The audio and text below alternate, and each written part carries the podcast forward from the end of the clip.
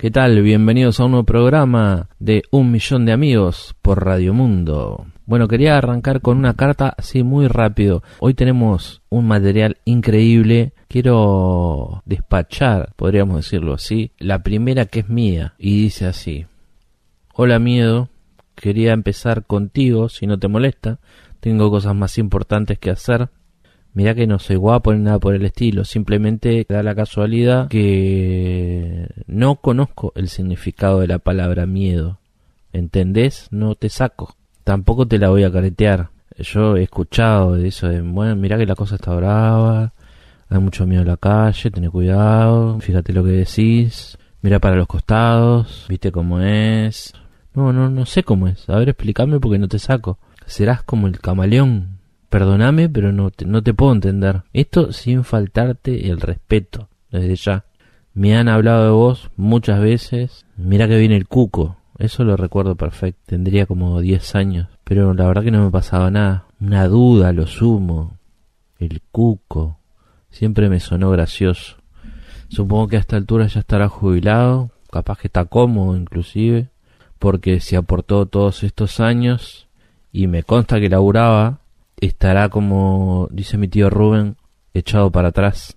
Es un lindo negocio, discreto, efectivo, poco gasto, transporte, me imagino, por si había que aparecer de verdad y después hacerse fama. Por lo cual, no sé cuál será tu forma ahora. Si el cuco tuvo hijos, habrá algún cuco chico, pero imagínate que si al viejo no le tenía miedo, al hijo es más, si lo ves y precisa ayuda, por acá las órdenes. Yo sé que no es un trabajo fácil, somos muchos, te comes la noche, la madrugada, no puedes salir a bailar un sábado, no, no, no, no es papa. Y después estaba el hombre de la bolsa, pero ese menos todavía.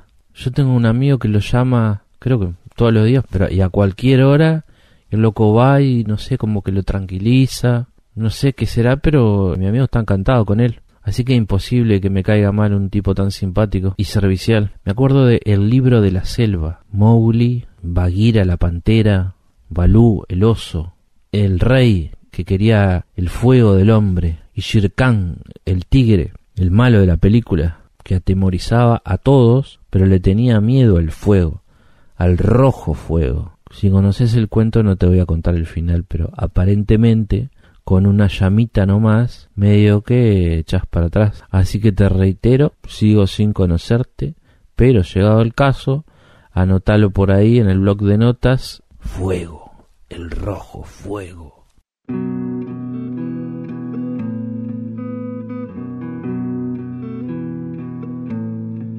Yo solo quiero mirar los campos, yo solo quiero cantar mi canto pero no quiero cantar solito, yo quiero un coro de pajaritos. Quiero llevar este canto amigo a quien lo pudiera necesitar. Yo quiero tener un millón de amigos y así más fuerte poder cantar. Yo quiero tener un millón de amigos y así más fuerte poder cantar. Yo quiero tener un millón de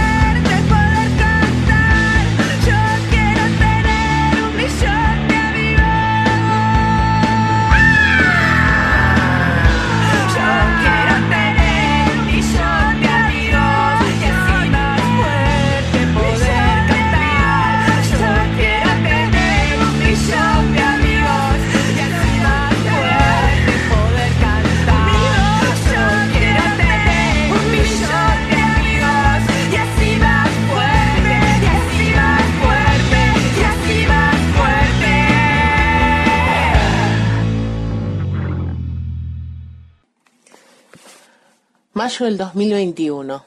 Hola, ¿cómo estás? No te voy a decir cuánto tiempo, porque nos vemos a diario, pero lo nuestro ya no es lo que era. No sé si sos vos, no sé si soy yo o la vida misma.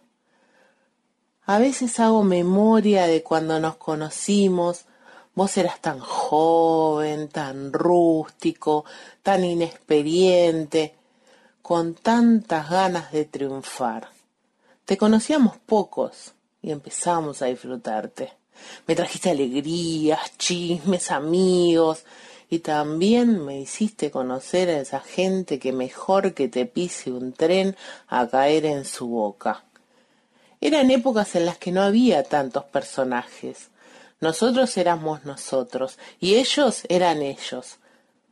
Siempre tuviste la intención de parecerte a tu rival más famoso. Te ibas añadiendo funciones, poniendo complementos para que te eligieran a vos antes que a él. Y te empezaron a elegir y empezaron a venir. Pechaban, empujaban para entrar, desconocían los códigos, no obedecían reglas, pero igual querían estar. Me sentí invadida, ¿para qué te voy a mentir? Esa gente no quería ironizar sobre el presente, comentar noticias o ir a tomar algo al rodó. Ellos querían copas y estrellas. Era incómodo, pero nos acostumbramos. Nunca imaginé que iban a llegar en hordas y que se iban a acomodar como si fueran los dueños de casa. Y se coló la política, el fútbol, la religión y se convirtió todo en un negocio promocionado. De pronto los líderes mundiales te miraron. Y tu cuenta en el banco sonrió. Nosotros acá, desde este rinconcito del mundo, nos íbamos haciendo cada vez más chicos. Y empezaron las fake news, las chicanas, y de golpes tenía múltiples oficios. Eras quien guionaba los informativos cada noche, el que formaba parejas cual Maricioli, el de recursos humanos que despedía gente, el que gobernaba más de un país, y la agencia de publicidad que hacía grandes campañas. Y la verdad, yo te quería como antes, Twitter, tirando un par de trinos para reírnos de cualquier cosa. Ahora todo es caos y descontrol, violencia y agresividad, ya no se puede decir buen día que un australiano te insulta porque es de noche. Esta carta es para decirte que lo nuestro ya no puede ser, que nuestros caminos ya no se cruzan. Me voy. Y no, No te voy a esconder a dónde. Te lo voy a decir con todas las letras. Me voy a TikTok. Sé que te estás preguntando si volveré. Sé que me querés gritar que no es tu culpa, que la gente de Facebook vino sola, que podés implementar un taller online para que hagan antes de entrar. Pero ya no, ya es tarde. Debiste hacerlo a su tiempo se te fue las manos. Yo quiero estrellas, no corazones. No quiero espacios, no quiero momentos, no quiero likes, no quiero likes, no quiero flits. Solo quiero escribir lo que pienso sin tener que responder una carta documento. Sabes que te quiero, que lo nuestro es cotidiano, que me has dado mucho y justo, justo este mes cumplimos 12 años juntos. Pero ya está, ya no puedo más. Hasta acá llegó mi amor. Tuya siempre. Teodora.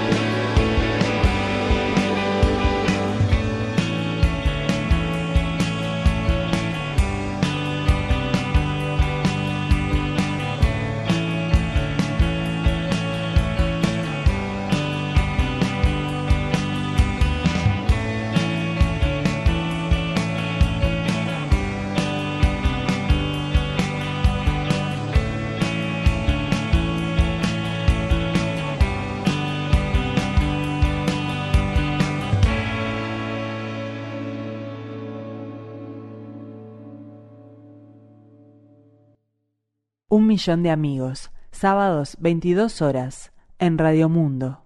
Carta para mamá y un puñado de flores. Querida mamá, estuve pensando mucho en tus flores.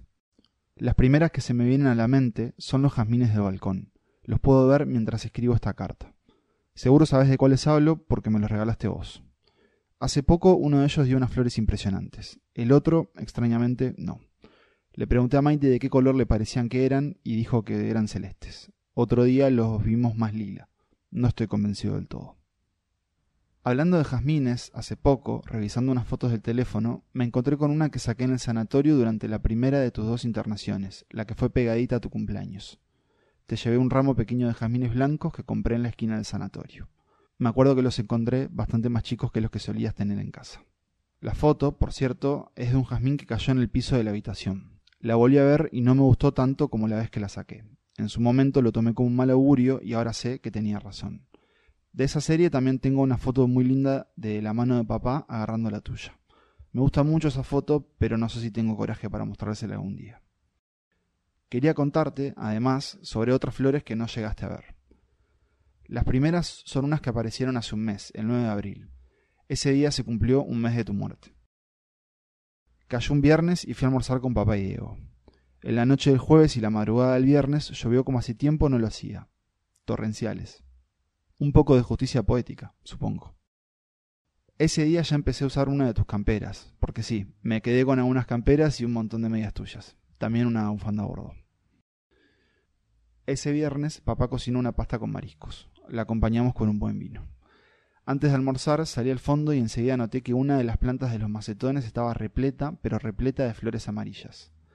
Dio flores hoy, dijo papá, sin agregar mucho más y enfatizando el silencio que dejó. ¿Quién hubiese imaginado al gordo así espiritual, Emma? Las flores, por si te lo preguntabas, son unas llamadas tecomas tans. Se las conoce comúnmente también como tronadoras o garrochas. Lo sé porque me bajé la aplicación esa que usabas para saber qué planta era cuál. Otras flores recientes que desconoces son las que compramos para llevarte el día que fuimos a dejar tus cenizas en donde vos querías. Maite compró un ramo precioso en una florería del barrio muy coqueta, la misma de donde salió aquel ramo que te dimos el día que te dieron el alta de la primera internación. El ramo que armaron era precioso. Me tomé la molestia semanas después de preguntarles a los de la florería qué tipo de flores había en el racimo. Me dijeron que había crisantemos, lisantus rosados, felipillas margarita y astromelias rojas y amarillas. Las flores las desparramamos muy delicadamente junto a tus cenizas. Hizo un día soleado y precioso. Comimos asado y postre brasilero que hizo Beatriz, tu hermana. De tarde no me resistí y me traje alguna de las flores para casa. De esa recolección solo quedan cuatro flores ahora, dentro de un vaso de agua. También las puedo ver mientras escribo esta carta, al igual que los jazmines. Por ahora, esas son las flores sobre las que estuve pensando.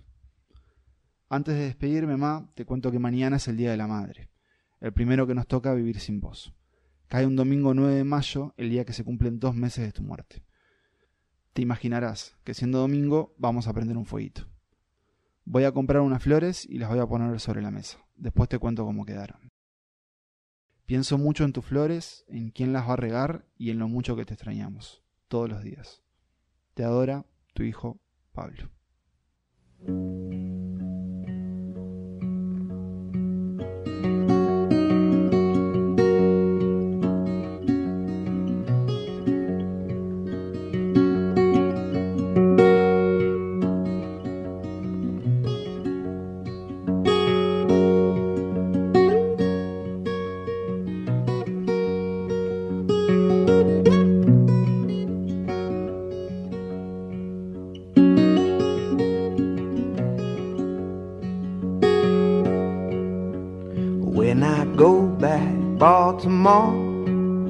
Carpet on my floor, you come along and follow me. We'll go down to Galilee. Out in green,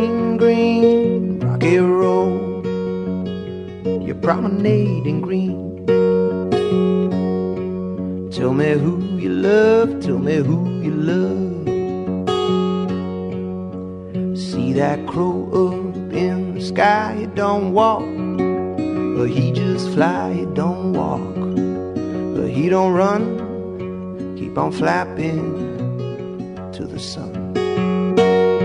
Howling green.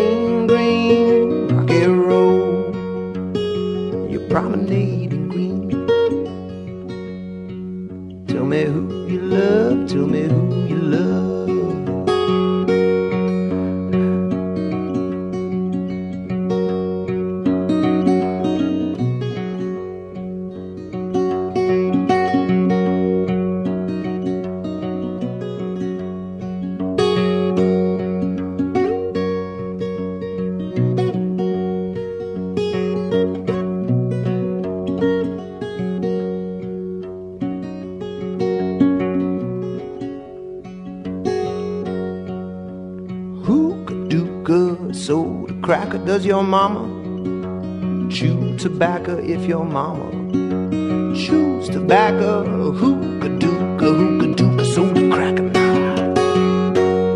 Howling green, green, rocky road. You're promenading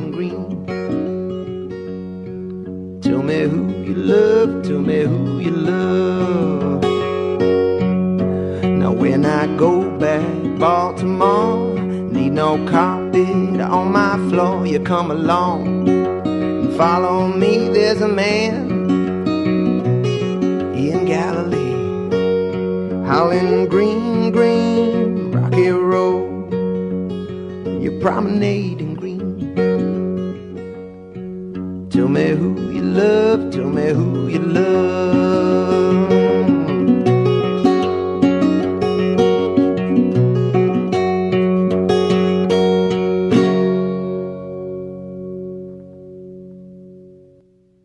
Millón de amigos, un millón de amigos. Sábados, 22 horas, en Radio Mundo.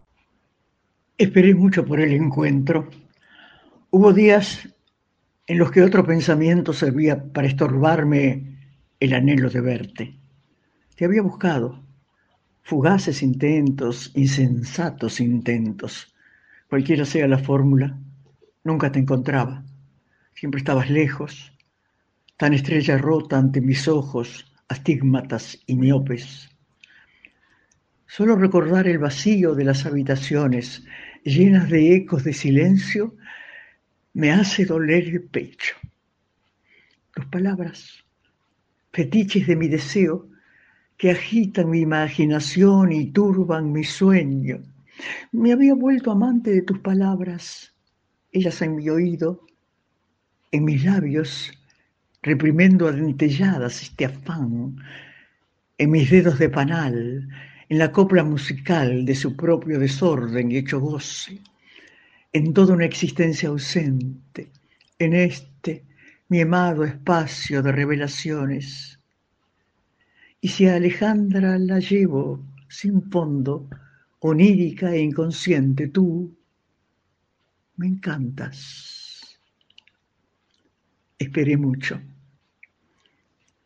La noche previa al encuentro casi no dormí y los apenas relámpagos oníricos me cargaron de imágenes y sonidos estrepitosos que me volvían a la realidad oscura. Yo, la asonante, la obliteración misma.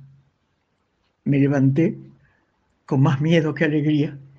Incluso me atrevería a decir que prolongué cada movimiento para tener un pretexto del tiempo, desresponsabilizarme de la siempre presente posibilidad de hecatombe. Pero esta vez, a diferencia de lo que ha sido mi vida, el tiempo me daba la mano y corría a mi ritmo. Quizá fue tanta su espera que hasta él mismo pedía vernos juntas. Vi las primeras horas de la mañana y levanté pedacitos de juego. Limpié los areneros, puse alimento y agua en los tazones, calenté agua para tomar un té. Me metí a la bañera, me detuve a escuchar las gotas encontrando mi piel. Cerré los ojos e hice un, un recorrido mental de lo que sería este encuentro. Autobús a la Ciudad de México, la terminal y el metro lleno de gente, el zócalo tan cercano, lo mismo que ajeno, donceles. ¿Bastaría la generación de esta imagen para retenerla como un recuerdo vivido y colmar de felicidad toda mi vida? ¿O tendría que materializar, sí o sí, esa cercanía de cuerpos ya supuesta, soñada, querida? Tantas veces me dijeron que no fuera, que no estarías, que seguir el deseo tiene un precio, se vea o no se vea, se tiene que pagar. ¿Cómo voy a pagar esta felicidad, esta ilusión, este deseo? No. Que las palabras no se me cuelen entre dientes. Sigo siendo una adicta a la intensidad. Sin duda, iría. Me vestí cuidando cada prenda, cada detalle, como casi nunca hago. Miré mi cabello crecido, me quedé en el espejo. ¿Esta soy yo? Sonreí y me preguntaba qué sería mirarte, posarme en tus páginas de vida, recorrerte de una vez y para no siempre.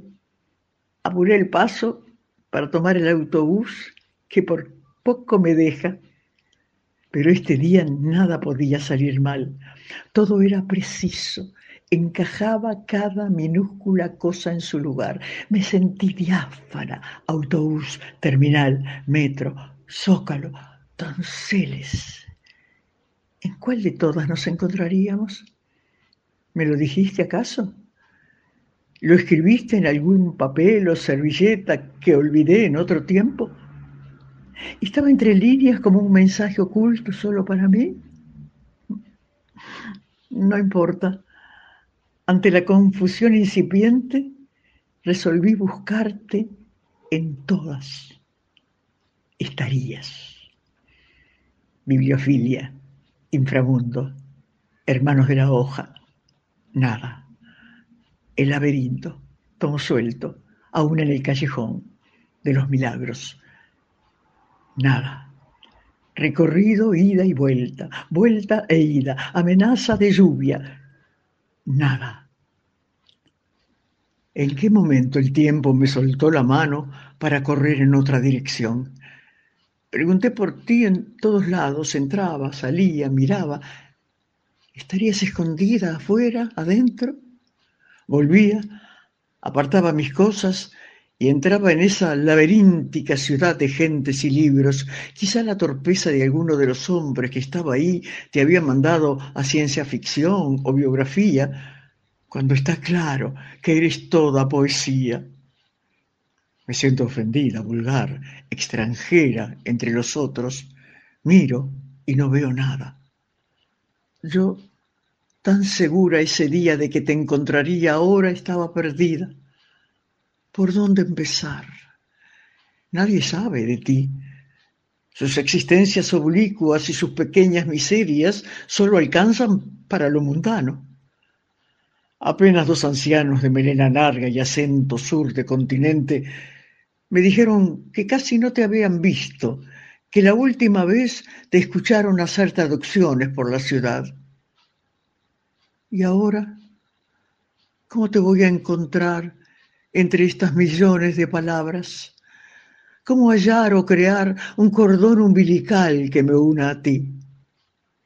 Me siento como el personaje de la dimensión desconocida, al que le bastaba estar cerca o tocar un libro para que todas sus letras, como por ósmosis, se le hicieran carne en el cuerpo, sinapsis el pensamiento.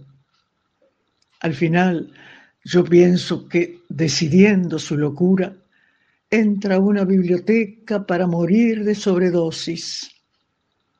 Así me siento, Cristina, pero al revés, porque a mí no me llegan las palabras, no tengo pistas de dónde estés y comienzo a sentir pánico y quiero gritar y que me dejen sola hasta encontrarte. Pero la arena sigue cayendo y mi sobredosis de vacío ¿Será de este falso abandono acaso abstención anunciada? ¿Por qué no viniste al encuentro, Cristina? Sabías que te estaba esperando. ¿Sabías que te estaba esperando? Me voy yendo a padecer la realidad. La prosa de mis pasos atemporales marca una despedida, si se le puede llamar así, a un no encuentro. Solo me queda decirme, mientras atravieso la Alameda Central, que esta sí es una guerra perdida que, y memorian, la vida se me escapa, que sigo sin hallar las estrategias del deseo. Tu muy desconocida Itzel.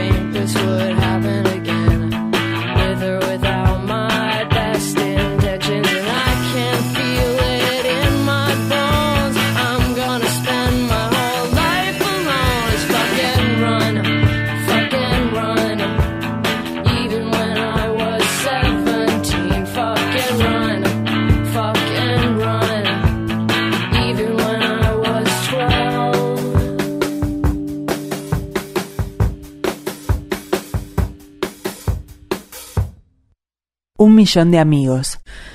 Susi, ¿vendrás finalmente a casa el próximo sábado y serás solo mía de nuevo y me besarás como solías hacer? ¿Podré en efecto verte, no misteriosamente, sino cara a cara? ¿O solo me estoy imaginando y soñando bienaventurados sueños de los que el día me despertará?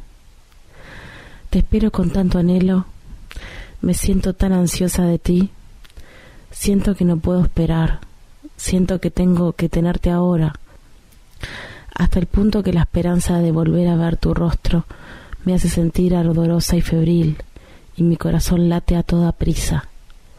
Me acuesto por la noche y de lo primero que me doy cuenta es de que estoy ahí, sentada, completamente despierta, estrujándome las manos con fuerza y pensando en el próximo sábado y para nada en ti.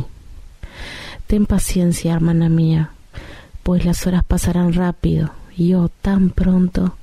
Susi, escribo apresurada y descuidadamente, porque es hora de cenar. Mi madre se ha ido. Y además, querida mía, me parece estar tan cerca de ti que desprecio esta pluma y solo espero un lenguaje más cálido. Tu Emily.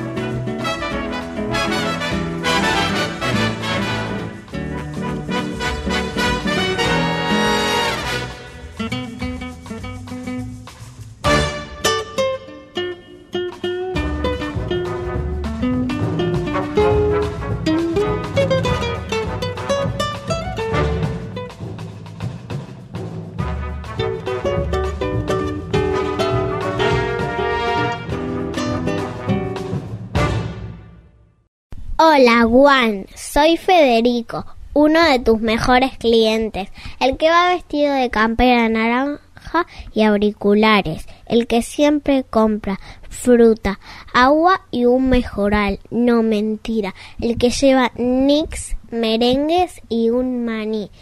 Quiero que sepas que sos muy importante para la comunidad, también para el comercio y en general el funcionamiento de nuestras vidas. Te queremos tal cual como sos.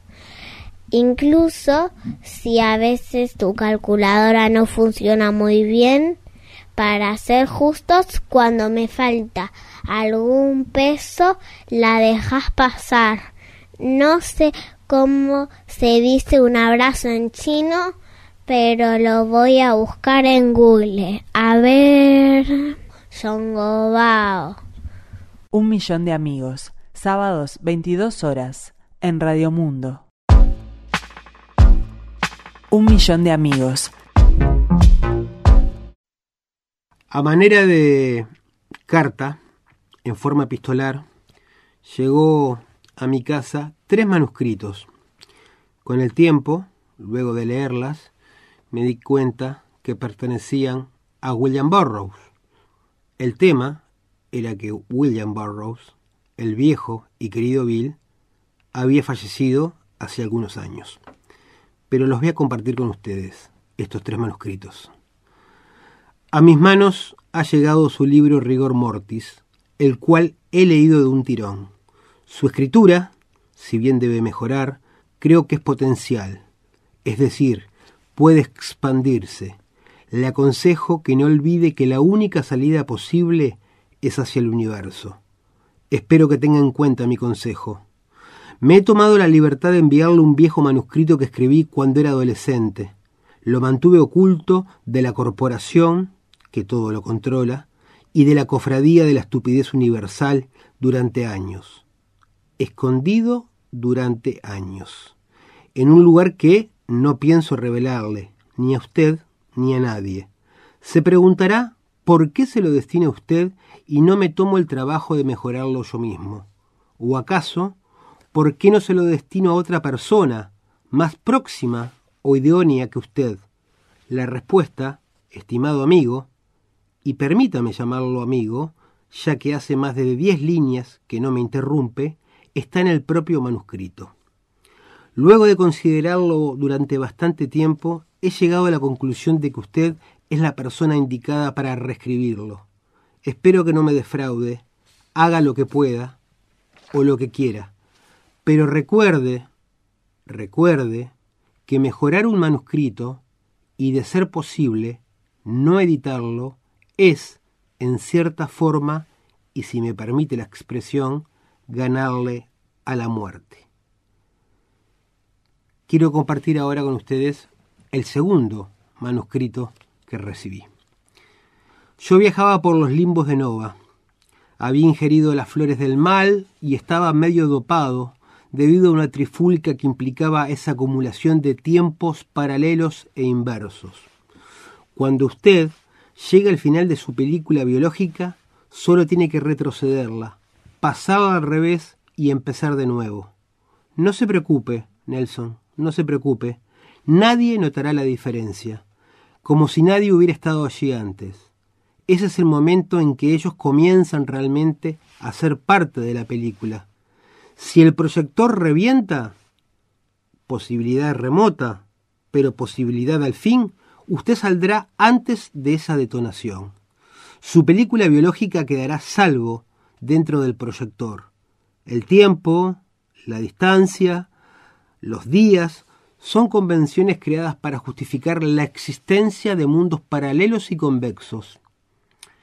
Luego, hágame caso, postule una película biológica que corra de principio a fin, de cero a cero, como toda película biológica, en un tiempo-espacio cualquiera. Llámese a esa película X1 y postúlese además que solo puede haber una película y sus actores. X2 es el público, que intentará, lo sé por experiencia, intentará introducirse en su película biológica. Nadie está autorizado a salir del cine biológico, que en este caso es el cuerpo humano, porque si alguien saliera del cine, vería una película Y diferente, y la película X1 y el público X2 dejarían de existir por definición matemática. Puesto que la droga es imagen, los efectos de la droga pueden producirse y concentrarse fácilmente en una banda de sonido y de imagen. De este modo, tómese a un drogado en las últimas, proyectese el uso azul sobre su cara, para llamarla de algún modo, o tiñase la droga de azul. Tal vez sea eso lo mejor, teñir la droga de azul. Después inyecta el drogado y fotografíese el milagro azul a medida que la vida retorna a ese cadáver ambulante. Así se obtendrá la banda de la imagen de la droga. El que experimenta puede proyectar después la transformación azul sobre su propia cara si quiere sentir el gran efecto. Aquí radica la solución final. Hasta aquí, oyentes, les leía, compartíamos este segundo manuscrito. Y por último llega el tercero, tan enigmático por cierto como los dos anteriores. Debo inferir que usted optó por la vida estética, desechando la vida ética, tal como pregonaba Soren Kierkegaard. Las técnicas esenciales de Nova, ciudad donde resido desde hace ocho décadas, son muy simples consisten en crear y agravar conflictos sin amotinamientos como la injusticia dirigida entre enemigos. Ahora bien, usted se preguntará si podemos poner orden en medio de este caos para satisfacción de las formas de vida implicadas en el asunto? Pues mi respuesta es esta. La Tierra no debe someterse a la corporación. Ya le conté en el primer manuscrito que la corporación lo controla todo. La única solución son los perros terrestres, pero tenga en cuenta que en cuanto se reúnen son corrompidos. Por lo tanto, sugiero que las reuniones sean fijadas cada día en un lugar diferente, como juego de dados flotantes. Y recuerdes que los escritores deben ser abogados biológicos. Solo los escritores están calificados, puesto que la función de un abogado consiste en crear hechos. Uno de los primeros grandes abogados fue Frank Kafka, y sus alegatos todavía sirven de modelo. ¿O se olvida usted de ante la ley, en la colonia penitenciaria, o un artista del trapecio, por citarle solo tres ejemplos? El judío errante empieza por escribir su propio alegato, después dobla sus páginas por la mitad y las superpone a las páginas de Kafka. Para explicar el método, cadáver exquisito para algunos, aunque personalmente prefiero la denominación del cut up. Es necesario un preparado obtenido mediante el procedimiento de deslizar hacia arriba y hacia abajo una página del checo sobre la declaración original del judío errante, hasta que surja una declaración de posición biológica. Los perros terrestres deben neutralizar el virus del silencio. Esta es una guerra de exterminio. Combata a los largactiles, esos guardianes de la corporación. Y permítame recordarle que le sugerí que mejorara los manuscritos que le envié y que, de ser posible, no los publicara. Es cierto, me hizo caso, no los publicó, pero tampoco los mejoró. La idea era que trabajara en ellos. Sin embargo, usted se abocó, me consta, lo sé, a la búsqueda de Ciudad Nova, o de Nova Express, el título de una novela, mía por supuesto, y también se abocó a averiguar mi identidad. La suerte, ¿no era ese el título de su nuevo poemario, Nelson? Le sigue acompañando. A mí me seducen los juegos, y le daré algunas pistas. Mientras usted me lee, estoy muy cerca suyo tal vez en posición horizontal en su heladera o vertical en sus pensamientos. Supe de sus sesiones con un psicoanalista. Su defensa de los perros terrestres no estuvo mal, debo reconocerlo, pero vio o vio a Antonín Artaud. Eso es imperdonable. Antonín Artaud lo conocí en México en una sesión de peyote. También era miembro de los perros terrestres y resistió la corporación. ¿O por qué cree usted que escribió mensajes revolucionarios? Borges decía que dos es una casualidad y que tres es una certeza. Esto es el último manuscrito. Completa la Trinidad que tanto lo angustia. Preste atención, léalo entre líneas, descifre en lo no escrito lo escrito y viceversa. ¿Recuerda usted la sentencia de Raymond Chandler? No escriba nunca nada que no le guste. Y si le gusta, no acepte el consejo de nadie de cambiarlo. Lo demás no saben.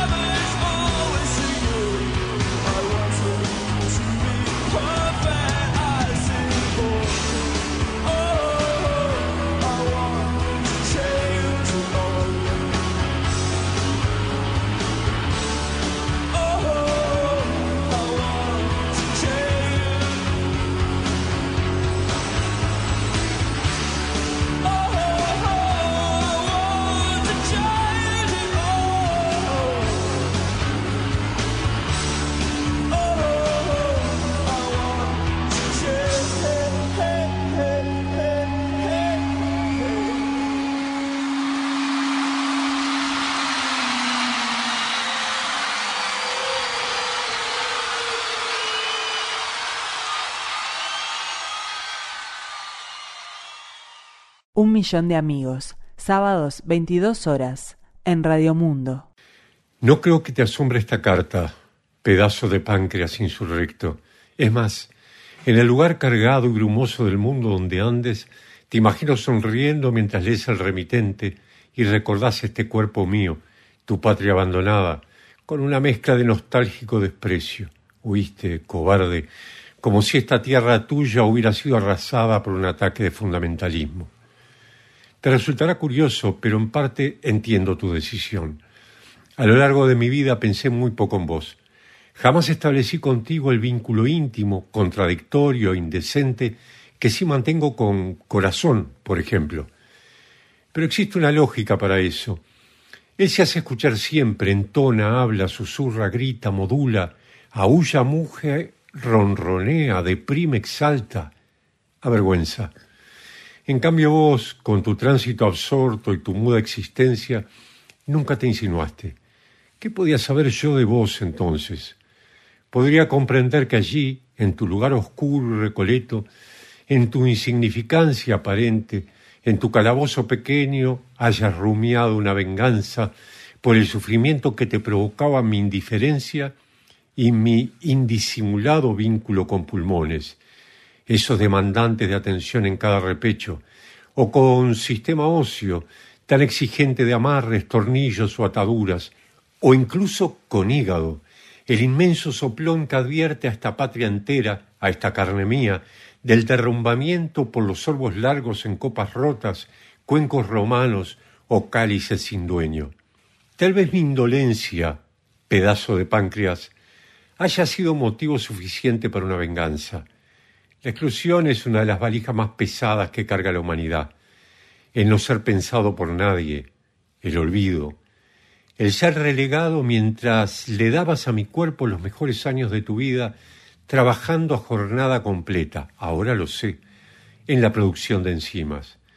Y mientras tanto, a tu alrededor, eran otros los que se llevaban la gloria de cualquier victoria o el consuelo de una derrota. ¿Cómo iba a saber yo que entre vos y el resto estaba colédoco y que podía taparse de tanta furia? En fin, allá en las tierras heladas donde te encuentres, pedazo de páncreas insurrecto, te cuento que tu venganza funcionó, lo hiciste. La revolución de los olvidados se autoexilió, pero cometiste un error, no irte del todo. Una parte de vos quedó en mí, viviendo.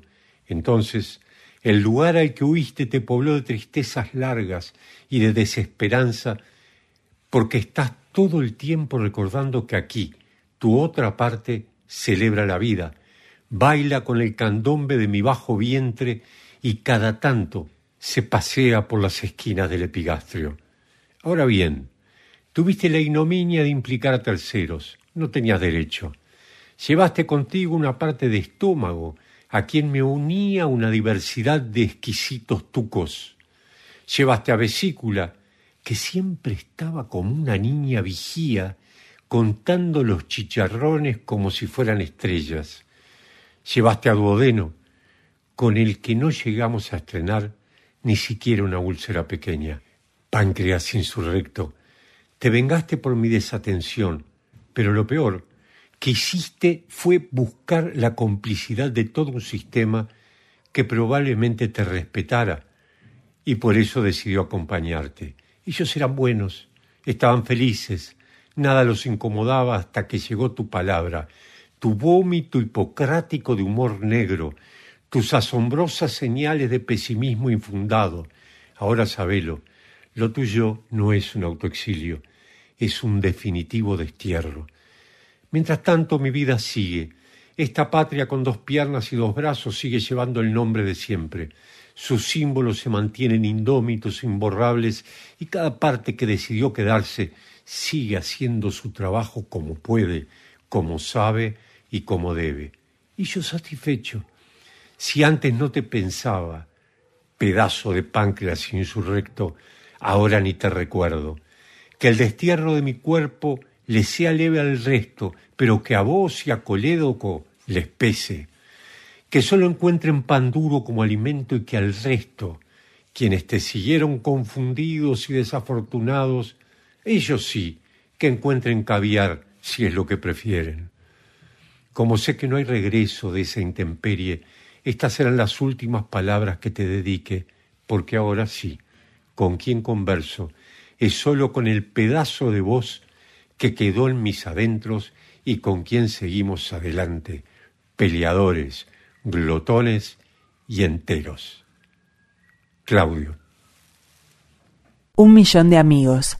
Y así vamos llegando al final de un nuevo programa de Un millón de amigos. Muchas gracias a todos los oyentes que nos saludan, nos felicitan por el programa y les recuerdo que nos sigan enviando cartas al correo electrónico milloncartas